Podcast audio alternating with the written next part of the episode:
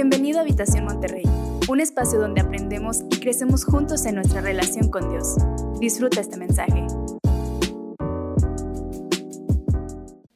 Amén. Muy bien. Ahora sí, familia, eh, estoy bien emocionado por lo que voy a compartirte en esta mañana. Yo sé que siempre te digo esto, pero es que la palabra de Dios es emocionante. ¿Alguien cree eso?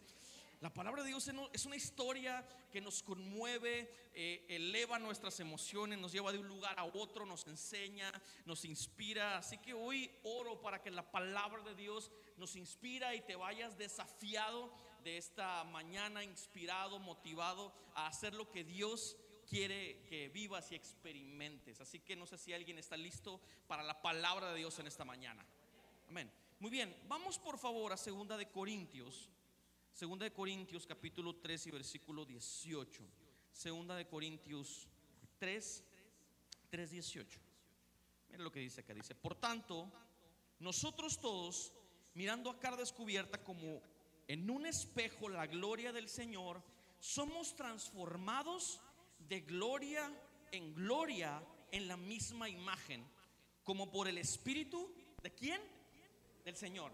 Así como estás, tómate unos segundos, cierra tus ojos, oramos y nos presentamos delante de la presencia de Dios.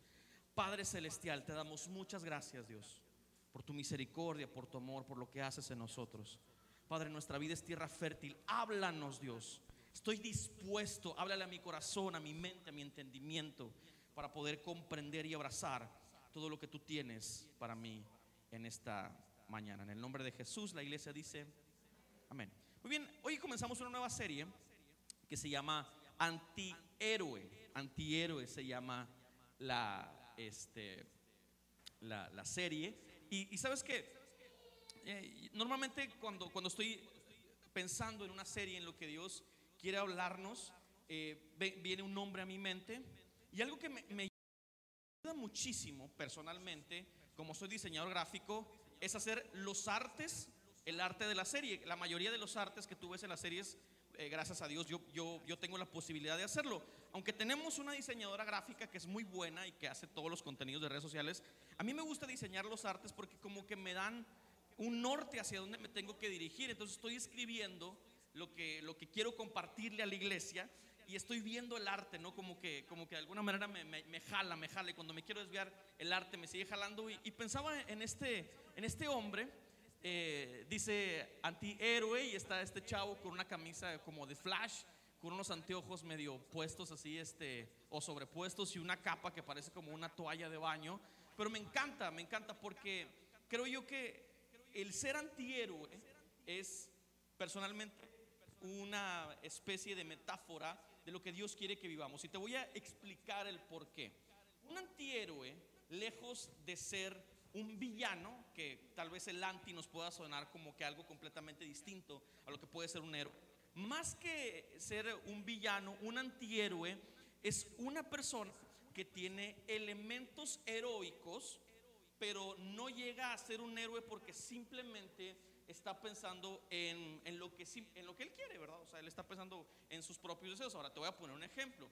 Eh, y te lo voy a poner así, quiero, quiero, que me tengas paciencia, yo soy un ñoño de closet, me gustan mucho los superhéroes, colecciono figuritas, así que tenme mucha paciencia de lo que te voy a decir a continuación. voy a hablar de la palabra, ¿verdad? Pero primero quiero hablar del Capitán América. El Capitán América eh, es un héroe. ¿Alguien vio las películas de, de, los Avengers? Bueno, amén, dice. Ok, está bien. okay, Capitán América es, es, un superhéroe. O sea, Capitán América tiene toda la la esencia de lo que puede uno pedir en un héroe, ¿no? Porque es una persona dada hacia los demás. El Capitán América siempre está pensando en cómo ayudar, aun si cuando esa ayuda que le va a brindar a los demás sobrepasa sus propios intereses. Superman, por ejemplo. Superman eh, es otro superhéroe que eh, a pesar de que tiene, pues yo creo que es, el superhéroe más poderoso de todos los cómics, eh, Superman siempre ve en beneficio de otras personas. Ahora, estos dos, estas dos identidades, tanto Superman como el Capitán América, los podemos definir como superhéroes o héroes porque ellos tienen capacidades superiores que ponen al servicio de otras personas, aunque ese servicio que le da a otras personas sobrepasa sus propios intereses, ¿no? Entonces es muy importante que, que, que entendamos esto. Pero quiero hablar acerca de un personaje de los cómics que se llama el doctor Bruce Banner. ¿Alguien ha escuchado? ¿Alguien ha escuchado? Es un hombre que ah, empezó a experimentar, según la, la historia original, con rayos gamma, ¿verdad? Entonces los rayos gamma lo afectaron de tal manera que lo convirtieron en el increíble Hulk. Hulk o el increíble Hulk, ¿verdad? Depende del universo en el que lo estés leyendo. Eh, Hulk es el mejor ejemplo para entender que es un antihéroe. Hulk es, es, es el claro ejemplo de lo que un antihéroe podría ser. ¿Por qué? Porque a pesar de que Hulk puede hacer algunas este, cosas heroicas, ¿verdad? Él siempre está movido por el ritmo de su sentir, todo el tiempo, ¿verdad? Aunque podemos ver a Hulk como un héroe haciendo cosas buenas, siendo parte del equipo de los Avengers, pues resulta que en una temporada Hulk quiso matar a todos sus compañeros. En el cómic original vemos que Hulk destruye planetas enteros, ¿verdad? Sin embargo, no lo podemos considerar un villano porque tiene características de, pues, un héroe, pero tampoco lo podemos considerar un héroe como tal. Entonces, lo vemos como un antihéroe, así se le define a personajes como el doctor Bruce Banner o a su alter ego llamado el increíble Hulk. Ahora, quiero por favor que dejemos a un ladito esta, esta analogía que te puse al principio. Hoy el tema que te voy a dar se llama identidad secreta, identidad secreta. La mayoría de nosotros hemos sido impulsados por corazonadas para hacer muchas de las cosas que hacemos, la mayoría. Se nos viene una propuesta de un nuevo trabajo y la mayoría, por corazonadas, tomamos esa propuesta de trabajo si nos conviene. Siempre tomamos decisiones de acuerdo a nuestra conveniencia. Es, es el compás que nos rige, ¿verdad? Nosotros eh, tomamos decisiones de acuerdo a lo que nosotros creemos que es lo mejor para nosotros. Ahora, en medio de estas decisiones difíciles que tomamos, muchas de ellas benefician a la gente a nuestro alrededor, pero no es porque estábamos pensando en beneficiarlos, sino simplemente porque hay una gracia de Dios que opera a través de sus hijos y cuando nosotros tomamos decisiones, bendicen a los demás. ¿Alguien me sigue hasta acá? O sea, nuestras decisiones, aunque a veces sean egoístas, bendicen a las personas que tenemos a nuestro alrededor, no porque nosotros hayamos querido, sino porque hay una gracia que opera en nosotros. Ahora, quiero por favor que regresemos al texto que Pablo le escribe a la iglesia de Corinto y quiero que poquito a poquito vayamos analizando este texto. Dice, por tanto nosotros todos, mirando a cara descubierta como en un espejo la gloria del Señor. Ahora quiero que te preguntes a ti mismo en esta mañana, ¿qué ves cuando te miras en el espejo? ¿Qué ves? ¿Ves a Brad Pitt?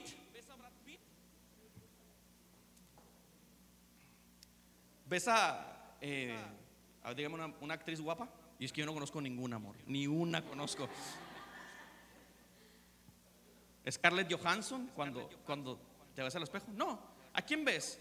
Te ves a ti mismo, porque es un espejo. El espejo es un reflejo de nuestra actualidad, de nuestra realidad. Ahora, hay, hay una realidad aumentada para los hombres, ¿verdad? Que estamos aumentando un poquito de peso y nos vemos al espejo y decimos, pues no estoy tan mal, ¿verdad? Y al revés pasa con las mujeres, dicen, ay, me siento, me siento un poquito más bonita de lo que realmente a veces son. Pero es, es parte de nuestra genética y de nuestros propios pensamientos e inseguridades. Pero lo que voy es de que de alguna manera uno va al espejo y ves lo que tú eres. Al espejo tú te paras ahí y no es otra cosa más lo que tú eres, pero la, el ejemplo de Pablo es increíble porque dice que cuando nosotros nos vemos al espejo, y lo usa como un ejemplo, dice, nos vemos al espejo y vemos la gloria del mismo Dios. ¿Alguien me sigue hasta acá? Vemos la gloria de Dios cuando nos vemos en un espejo. Obviamente, eso es una metáfora eh, espiritual. Dice, nos vemos con un espejo, la misma gloria del Señor, y luego dice, somos transformados de gloria en gloria por la misma imagen como por el Espíritu del Señor. Eso quiere decir que nosotros somos transformados de una gloria menor a una gloria mayor porque el Espíritu Santo es el que está operando a través de nosotros. No sé si alguien me pueda seguir hasta acá. Yo me miro al espejo y tal vez hoy veo una condición, pero luego vuelvo a mirarme ese espejo y veo lo que Dios ha estado haciendo en mi vida porque la gloria que Dios me dio en el pasado no es la misma gloria que me va a dar en el futuro, porque lo que está haciendo con eh, Dios en cada uno de nosotros es una, eh, una transformación progresiva. Pues cada vez que yo veo el pasado, yo me encuentro con una realidad, pero cada vez que voy caminando y empiezo a leer la palabra y empiezo a sentirme identificado con Dios, voy conociendo una nueva identidad que solamente el Espíritu Santo está haciendo en mi vida. Cuando tú te sientas frustrado, cuando sientas que no estás avanzando, cuando sientas que tal vez no eres lo que quisieras ser, por favor, dale una vista al pasado y mira de dónde te ha sacado el Señor. ¿Alguien ha hecho alguna vez esos experimentos? Ok, tal vez en este momento no soy lo que quisiera ser, pero si veo un poquito hacia el pasado, me doy cuenta todo lo que Dios ha hecho a través de mi vida. Y eso quiere decir que la gloria de Dios ha estado transformando mi corazón, ha estado transformando mi naturaleza. Y ahora cada vez que veo en un espejo, no veo eh, esfuerzos personales. Cada vez que me veo en esa gloria de Dios, no veo lo que yo soy capaz de hacer, veo lo que Dios es capaz de hacer a través de mi vida. Entonces empiezo a caminar, gente es bendecida a mi alrededor, no por lo que yo soy capaz de hacer, sino por lo que Dios ha sido capaz de hacer en mí. A mí me encanta ver testimonios hermosos de cómo personas vienen a la iglesia y poco a poco su vida es transformada. Cómo sus matrimonios han sido solidificados, cómo empiezan a dejar vicios que en, el pasado los tenían atados, cómo empiezan a cambiar sus conductas y poco a poco se empiezan a, a, parecer a Jesús. Eso es lo que el apóstol Pablo le está diciendo a la iglesia de Corinto. Son esta iglesia que cada vez que se ve el espejo no ven su naturaleza, ven la naturaleza del mismo Padre reflejado en ellos, porque eso es lo que Dios quiere hacer en cada uno de nosotros. Ahora, es, bien importante que entendamos algo. Eh, necesitamos darle oportunidad al Espíritu, como te decía la semana pasada, que opere en nuestras vidas. En Israel había te voy a contar una historia increíble, así que quiero pedirte que pongas toda tu atención, por favor. el pueblo de Israel estaba pasando por un momento bien oscuro. Moisés ya había atravesado 40 eh, años con el pueblo, el desierto, y luego le toca a un nuevo líder llamado Josué. Josué ejerce un excelente liderazgo en el pueblo de Israel, reparte una tierra que era la herencia del pueblo de Israel, pero resulta que cuando muere Josué, el pueblo empieza a desenfocarse y empieza a hacer todo lo contrario a lo que Dios les había dicho que hicieran. Empezaron a, eh, Dios les había dicho, no se casen con mujeres cananeas porque los van a llevar a adorar dioses eh, ajenos. Y como muchos de nosotros, ¿verdad? El pueblo hizo lo mismo, ¿verdad? Hicieron todo lo contrario a lo que Dios les había mandado hacer. Llegaron a Canaán, se establecieron y se casaron con mujeres paganas. ¿por qué Dios fue muy puntual en esta instrucción? Bueno, porque este pueblo pagano que habitaba en Canaán tenían prácticas demasiado fuertes, cosas como sacrificar niños eh, y muchas otras cosas más, tenían eh, cultos, ¿verdad? Altamente eróticos, cosas terribles que eran abominación para Dios. Por eso Dios les había dado esta instrucción, no se mezclen con estos pueblos, sigan la palabra de Dios, pero el pueblo no lo hizo. Entonces, ah, como el pueblo no lo hizo, Dios quitó su mano de protección sobre ellos y los pueblos empezaron a atacar a Israel. Hay un pueblo muy particular llamado Madián, que eran una especie de terroristas. Madián tenían, desarrollaban unos actos tan terribles que si pudiéramos traducirlos a este tiempo, literalmente los veríamos como un grupo armado, eh, pues terrible, ¿no? Yo creo que el peor de México. Y te voy a explicar qué es lo que hacía los madianitas. Dice en jueces capítulo 6 y versículo 1, dice, los israelitas hicieron lo malo delante de los ojos del Señor y él los entregó en manos de los madianitas durante siete años. ¿Alguien recuerda, voy a hacer un paréntesis acá, recuerda el, el, momento más oscuro de Nuevo León en el 2012 cuando estuvimos perseguidos por la inseguridad? Qué terrible, ahora yo creo que ese tiempo duró unos dos, tres años cuando estábamos viviendo esa temporada. Ahora imagínate vivir eh, asustado, con miedo, porque te pueden matar en cualquier momento durante siete años. Puedes sentir el dolor de este pueblo que estaba siendo total y absolutamente eh, violentado en sus derechos. Bueno, eso es lo que le estaba pasando a Israel. Dice, era tal la tiranía de los madianitas que los israelitas se hicieron escondites en las montañas, las cuevas y otros lugares de refugio, siempre que los israelitas sembraban, los madianitas, amalecitas y otros pueblos del oriente venían y los atacaban. Acampaban y arruinaban las cosechas por todo el territorio. Hasta la región de Gaza no dejaban en Israel nada con vida, ni ovejas, ni bueyes, ni asnos. Qué terrible, ¿verdad? O sea, literalmente el pueblo de Israel sembraba y cuando estaban a punto de cosechar el fruto de su trabajo, venían estos terroristas y literalmente se llevaban todo lo que tenían, sus cosechas, sus ganados, sus mujeres, su paz.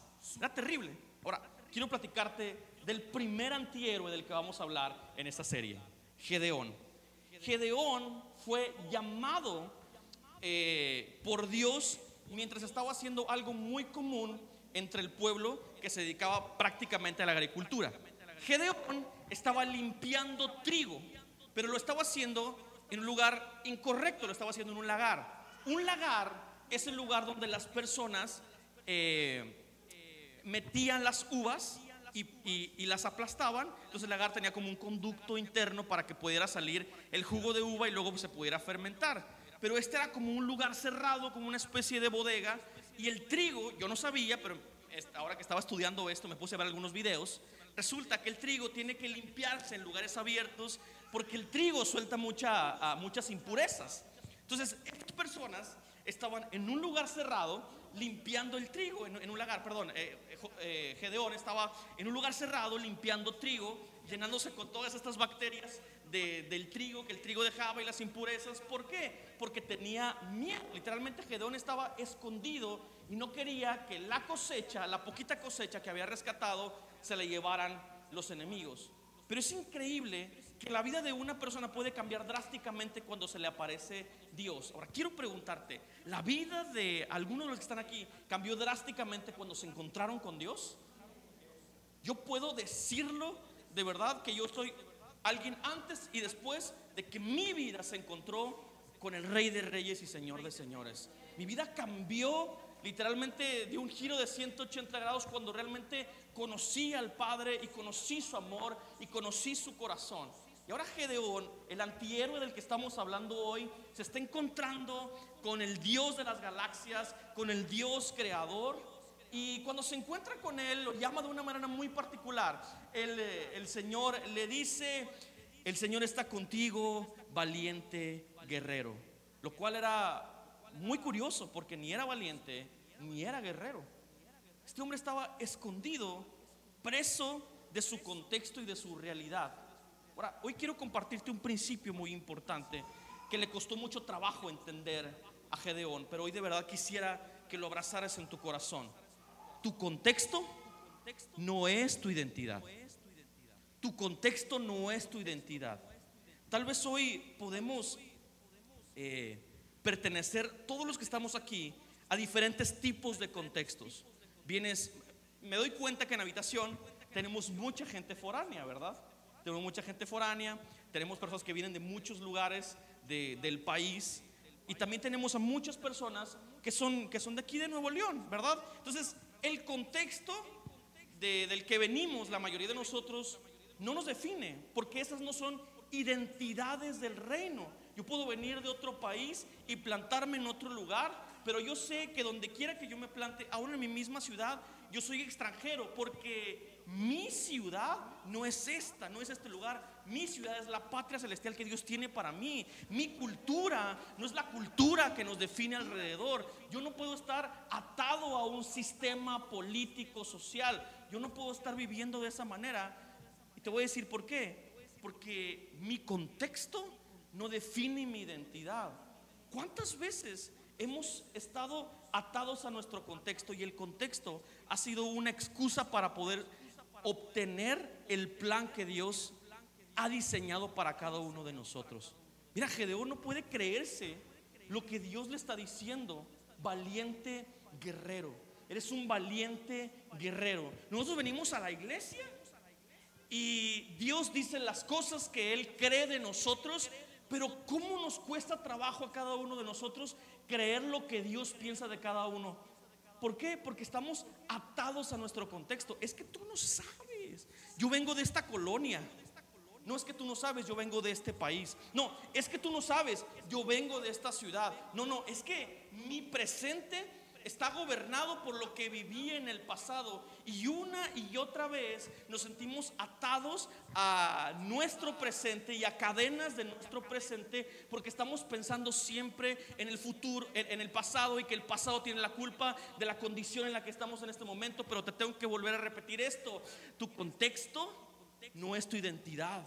No es que los regios son así. No, es que la gente que vive eh, en esa colonia son así. No, es que y a veces nos ponen identidades que no nos corresponden por cosas que vivimos que nosotros no tuvimos la culpa. A veces nosotros decimos, ¿cómo Dios puede usar a una persona que fue abusada en su niñez? ¿Cómo Dios puede usar a una persona así? ¿Cómo Dios puede usar a una persona que tuvo un padre ausente? ¿Cómo Dios puede dar sueños y proyecciones increíbles a una persona que tuvo un pasado tan oscuro como el mío? Pero déjame decirte que tu contexto no define quién eres. El que define quién eres fue el que te creó y el que te creó es el creador de los cielos y de la tierra. Él es el que te creó. No puedo yo estar atado a mi contexto. No puedo yo estar pensando, no es que no puedo ir más allá de mi pasado. A muchos se los está tragando el sistema de donde viven. Venimos de familias que, tienen graves problemas, eh, pues sí, de unión, ¿verdad? Venimos de familias disfuncionales y pensamos que ese va a ser nuestro futuro. ¿Por qué? Porque estamos atados al sistema y no nos podemos salir del sistema. No es que, pues mira, mis papás se divorciaron, yo me divorcié, lo más seguro es que mis hijos se vayan a divorciar y vayan a tener un matrimonio problemático. Y mira, toda la vida hemos tenido problemas financieros y mira, toda la vida hemos vivido de esta manera y estamos atados a nuestros peores miedos porque pensamos que nuestro contexto, con nuestro contexto nos define. Pero hoy Dios te está hablando, diciéndote cara a cara, tu contexto no te va a definir porque yo soy el que te puse en nombre, yo soy el que te tengo a ti y yo soy el que tengo un futuro glorioso para cada uno de ustedes. ¿Alguien cree eso? Dar un aplauso fuerte a Jesús si crees eso. Yo lo creo en mi vida. Mi contexto no me define. Y, no quiero juzgarte si hoy estás siendo atado a tu contexto. No, no quiero juzgarte porque de verdad es que yo me he encontrado a veces atado a mi contexto. Muchas veces. Muy complejo. ¿Cómo Dios puede usar una persona como yo? Pero si hasta Jesús se lo dijeron, ¿qué de bueno puede salir de Nazaret? Oh, nada más el, el rey de reyes y señor de señores. El Mesías que salvó a toda la humanidad. Porque el contexto no define quién eres.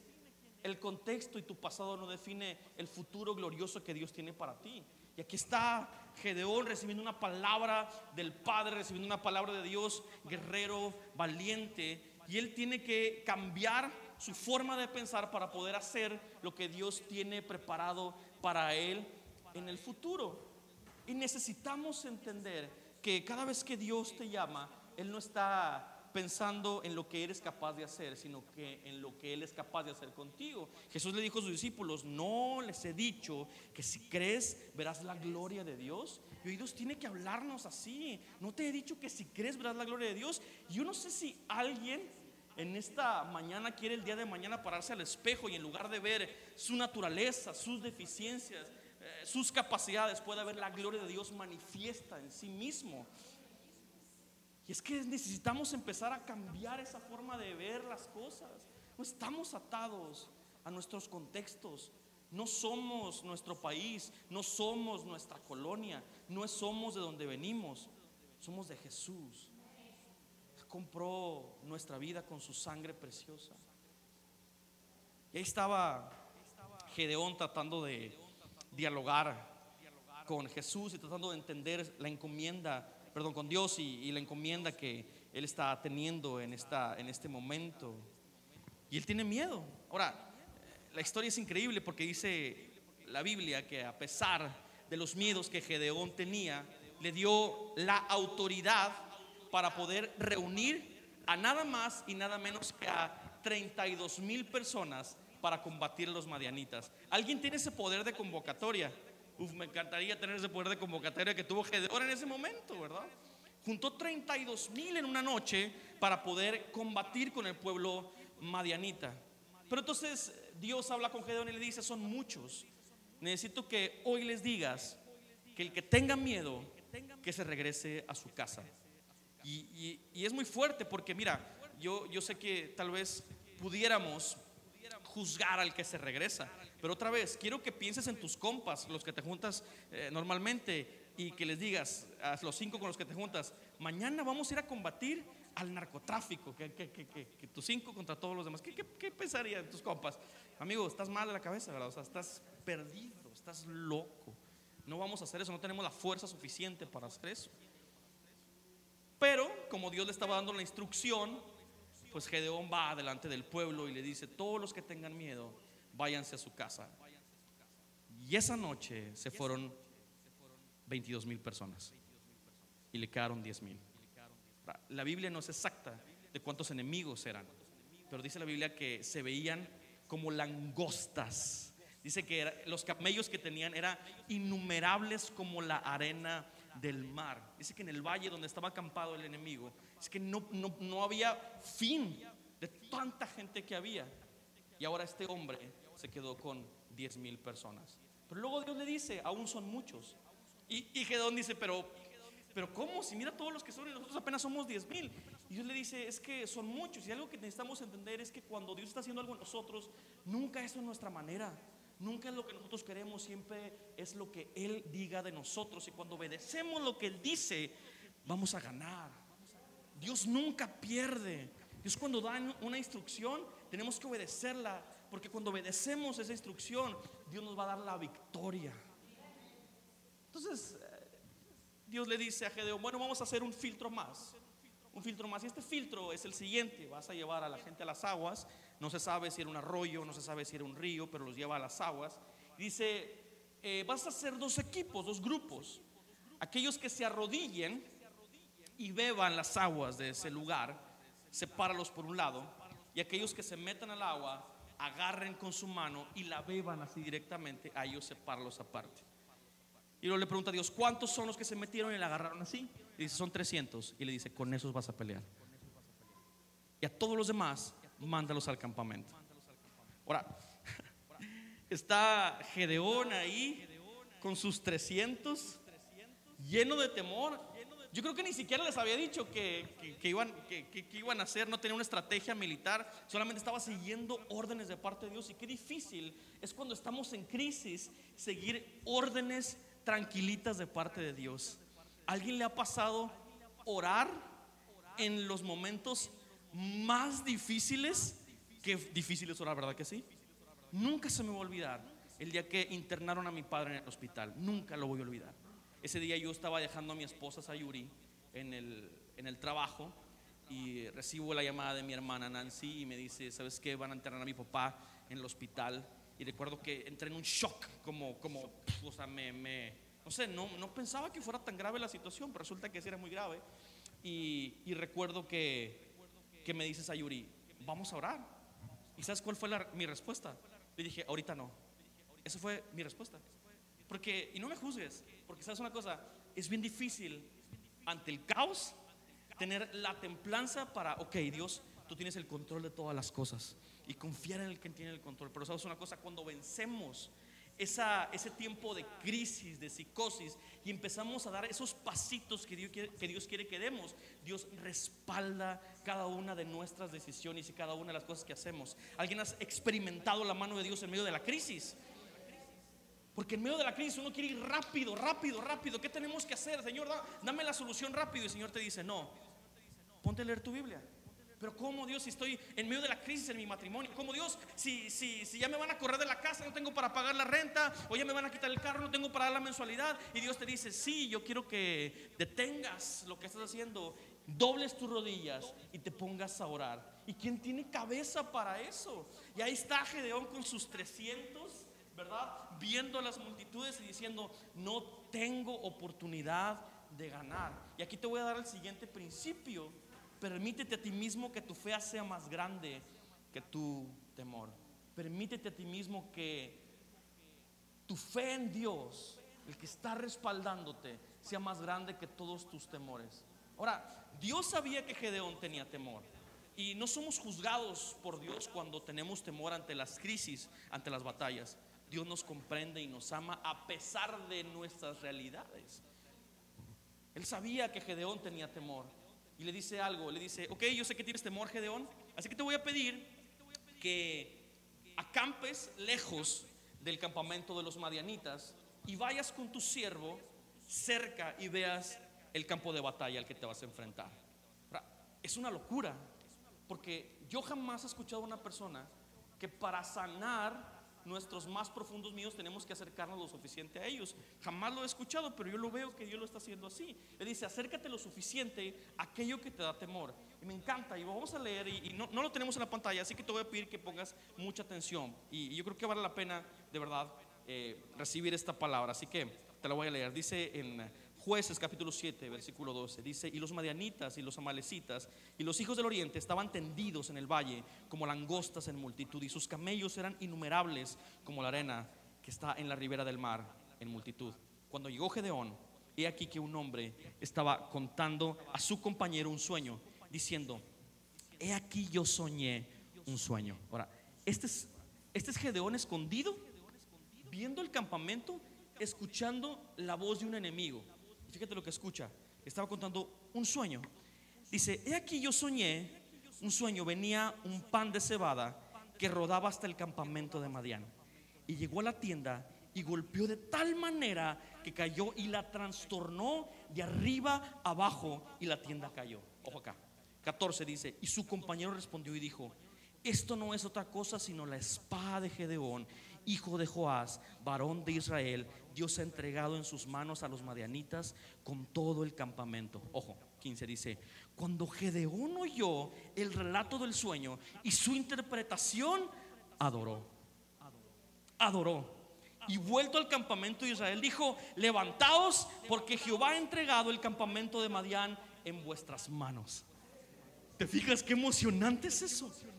Él estaba ahí experimentando el, peor momento de su miedo, viendo a sus enemigos y escucha una palabra de sus enemigos que le trae fortaleza y convicción. Su enemigo dice, ¿sabes? Soñé como una rodaja de pan de cebada. Ahora, es muy importante eh, porque hay una simbología importante en ello. El pan de cebada era un pan que solamente se le daba al ganado y se le daba a los perros, a los animales. Dice, yo veía un pan de cebada grande que venía bajando de la colina y veía como el pan chocaba con nuestras tiendas y las tiendas se, rompían. Y la interpretación es increíble. O ese pan de cebada, eso que es mínimo, esa cosa chiquita es lo que va a venir a destruir a cada uno de nosotros. Así que no menosprecies lo que Dios ha puesto en ti familia. Dios puede hacer a través de los dones que te ha dado. Dios puede hacer a través de la fe que ha depositado en ti. Dios puede hacer cosas increíbles en ti a pesar de que tú a ti mismo no te concibas como gran cosa delante del reino de los cielos. ¿Cuántas veces estamos teniendo miedo? Pero lo que hoy Dios nos está diciendo es, necesitas empezar a enfrentar tus miedos y saber que el enemigo te tiene más miedo a ti de lo que yo soy capaz de hacer en ti. Charles Spurgeon decía, cuando somos débiles en la fe, a menudo hacemos más fuertes a nuestros enemigos de lo que realmente son. Pero es que nos falta incrementar nuestra fe. Cuando, se, cuando recibimos una palabra, tenemos que abrazar esa palabra con todo nuestro corazón, aferrarnos a ella y a pesar de las circunstancias, creer y entender que Dios es capaz de hacer su obra a través de nuestra vida cuando estamos en medio de la enfermedad, cuando estamos en medio del temor, cuando estamos en medio de las circunstancias adversas, cuando estamos en medio de, una crisis familiar, tenemos que entender que el diablo tiene más miedo de lo que Dios puede hacer en nuestras vidas que nosotros. Cuando vemos las circunstancias y decimos, ¿cómo Dios puede de las cenizas devolver vida? Bueno, es que Dios es especialista en hacer eso. Dios es especialista en cambiar muerte a vida, en cambiar lamento en danza. Esa es su especialidad. Yo no sé si tú quieres ver eso en ti. A veces el Señor te permite estar lo suficientemente cerca de tus temores para que te des cuenta de que Él es quien te sostiene en medio de ellos. A veces Dios nos permite estar en los lugares que más nos aterran para que te des cuenta que ahí, en medio de las circunstancias, Él te sostiene. Que no estás limitado por tu condición. Y quiero terminar con este último principio. Ah. ¿Quieren saber cómo termina la historia? Está buena, ¿no? Antes del principio. Bórralo, nadie lo leyó. Bórralo, bórralo. Te voy a decir cómo termina la historia. Cuando, ah, cuando Gedeón llega al campamento nuevamente, él les dice el sueño. Entonces les da instrucciones muy precisas al, al pueblo. Los divide en escuadrones de 100. 100 por allá, 100 por acá y 100 por allá. Y les dice, cuando, ah, para esto, no llevaban armas, man. ¿Crees eso? No llevaban armas para pelear, no llevaban nada. ¿Sabes qué llevaban? Un cántaro y una trompeta, los 300. Cántaros y trompetas. Yo creo que Gedón dijo, pues ¿qué le vamos a dar de trompetazos o qué va a pasar aquí? Porque ¿cómo se pelea con trompetas? Pero dice que Dios le dio una instrucción interesantísima. Le dice, acércate al campamento de los marianitas y vas a sonar la trompeta y vas a decir, por Jehová y por Gedeón, y vas a romper los cántaros y vas a sonar las trompetas. Y dice que justo así lo hizo. Y estaban alejados del campamento, sonaron la trompeta y dijeron, por Jehová y por Gedeón, rompieron los cántaros. Y cuando los madianitas escucharon esto, empezaron a levantarse y empezaron a pelear entre ellos y se mataron a ellos mismos. El pueblo de Israel no tuvo que meter las manos para nada, no manchó sus manos de sangre, no se metió a la batalla porque Dios peleó por ellos. Y ese es el último principio. Cuando Dios te use, Él se llevará la gloria. Cuando Dios haga la obra contigo, Él se llevará la gloria. Cuando Dios te sana del cáncer, Él se va a llevar la gloria. Cuando Dios restablezca tu familia, Él se va a llevar la gloria. Cuando Dios restituya tus finanzas, Él se va a llevar la gloria. Porque Él lo hizo. No hay manera de que Gedeón pudiera jactarse diciendo, qué gran trabajo hicimos. Bro, te paraste con una trompeta, con un jarrón y dijiste una frase. Y Dios lo hizo todo. Son estas cosas raras y que a veces consideramos ridículas que tenemos que hacer. Pero hazlas. Minimizamos venir a la iglesia domingo a domingo. Minimizamos ir a los grupos conexión. Minimizamos ir a nuestra habitación y arrodillarnos y decirle, Dios, no sé cómo lo vas a hacer, pero yo sé que tú lo vas a hacer. Minimizamos pequeños actos de fe, minimizamos el llevar nuestra trompetita a nuestra habitación, minimizamos el romper nuestro cántaro, minimizamos a los 300 que Dios nos ha dado, minimizamos nuestra condición, pero no nos damos cuenta que el que está operando nuestra vida es Dios, Él está haciendo un milagro en nuestra familia, en nuestra salud, Él se está moviendo. Y lo hace así porque Él se quiere llevar la gloria. Pablo le dice a la iglesia de Roma, sin embargo, en todo esto somos más que vencedores por medio de aquel que nos amó. ¿Qué quiere decir eso? Una persona más que vencedora es aquel que recibe victoria por gracia, que no peleó, que no se ensució las manos, que no se metió a la batalla. Hay batallas que no nos corresponden. Esas las tiene que pelear Dios por cada uno de nosotros. Y cuando lo dejamos pelear esas batallas y dejamos de meternos en cosas que no nos corresponden, entonces Él nos hace más que vencedores. Y cuando eso suceda, Él se llevará toda la gloria, porque Él merece toda la gloria, toda la honra, todo, todo, todo, todo. Él hace el trabajo. Él vence a mis enemigos. Él se lleva mis temores. Yo lo único que hago es obedecer. Él se lleva la gloria. Dejemos de pensar que somos los héroes de nuestra vida. No hacemos nada más lo que nos toca hacer. Yo no soy un héroe, soy un antihéroe como Gedeón. Solamente me dejo usar por el Rey de Reyes y Señor de Señores. Él se llevará la gloria.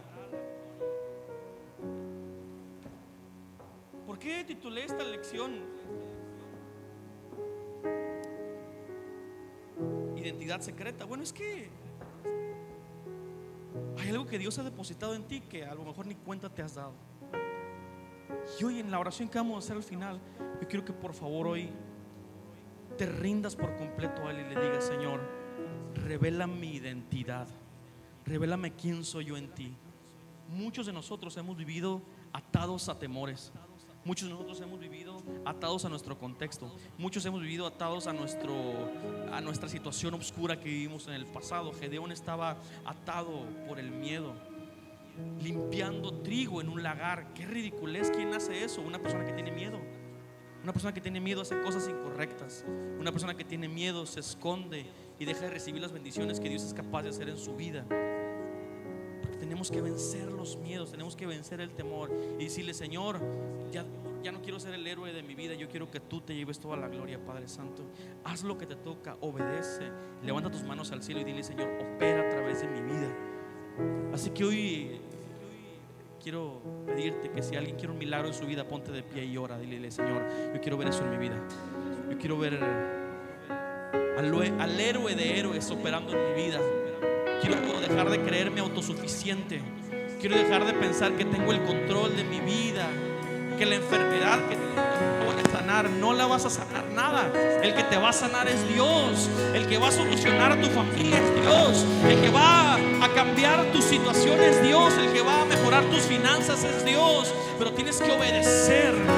Hoy quiero que de verdad salgas motivado y le digas, Dios, haz lo que te toca hacer a ti, yo haré lo mío, Padre Santo. Yo obedezco, Señor, pero tú haces el milagro. Hoy se tiene que despertar corazones de obediencia que le digan, Señor, obra en mi vida. Así que te voy a pedir que levantes tus manos al cielo y le digas, Señor, aquí está mi vida, aquí está mi obediencia, me rindo. Hay un pueblo que quiera rendirse hoy. Levanta tus manos y ríndete. Dile, Señor, no puedo hacerlo en mis fuerzas. No, no es mi estrategia, eres tú, Dios. Alguien se siente cansado, dígale, Señor, aquí está mi corazón, aquí está mi vida. Gracias por acompañarnos. Si necesitas conectar con nosotros, entra a www.iglesiahabitacion.com o búscanos en redes sociales como Habitación Monterrey.